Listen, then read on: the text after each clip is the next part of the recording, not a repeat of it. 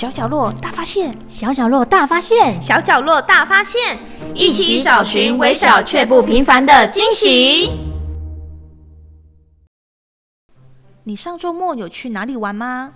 有啊，我跑到佛光山佛陀纪念馆去参观喽。这么好，那有去到本馆看常设展吗？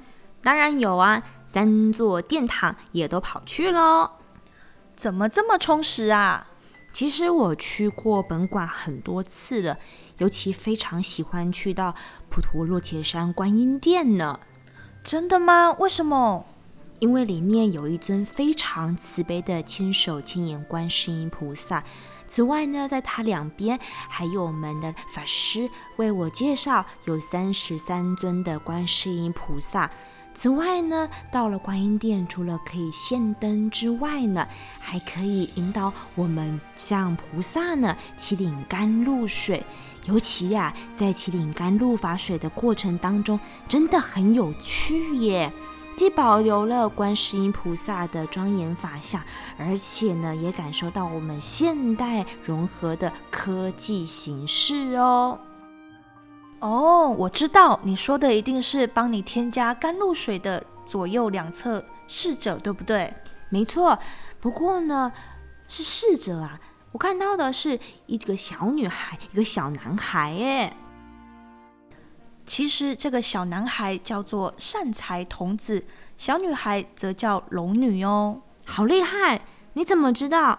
难道你也知道他的故事吗？就让我来告诉你吧。善财童子，他就是佛陀的弟子，因为受到文殊菩萨的启发，于是发心到处寻师访道，先后总共参访了五十三位善知识。而这位善财童子可以说是佛教青年游学参访的代表呢。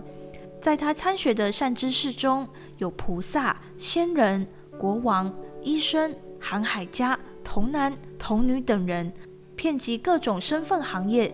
种族阶层都来教导他，可见善财童子一定相当尊重与礼敬身旁的每一个人，用谦卑的心学习善知识的优点，而且呢，他不会特别特别在意在乎别人的缺点，才能让这么多的人成为他的善知识。是啊，他真的是我们可以学习的榜样呢。即使是小男孩、小女孩，也可以是我们的老师。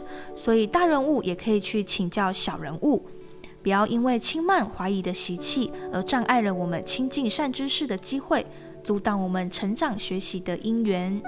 那你刚刚介绍到了善财童子，还有龙女，龙女她有什么样的背景故事呢？在《法华经》当中提到的龙女，在八岁的时候就成为智慧第一的文殊菩萨之师。有一次在佛陀说法时，舍利佛于会上怀疑女生不能成佛，在这个瞬间呐，龙女呢就转女生成佛，可以说是证明了人人皆能成佛的可能。不可以用男女相来分别道德的高低，也不可以用年龄大小来衡量智慧的有无。像我曾经也看过一篇报纸，像星云大师曾经也提到说，佛教里有四角不可轻，星星之火不可轻，小水滴不可轻，小王子不可轻，小沙弥不可轻，提醒了我们，即便是一般平常最被忽视、轻视的小东西，我们不但不可以轻忽它，也不可以小看它。就像我们善财童子和龙女。在社会上与人相处，应当与他们一样学习平等的精神，用欢喜心去尊敬每一个人。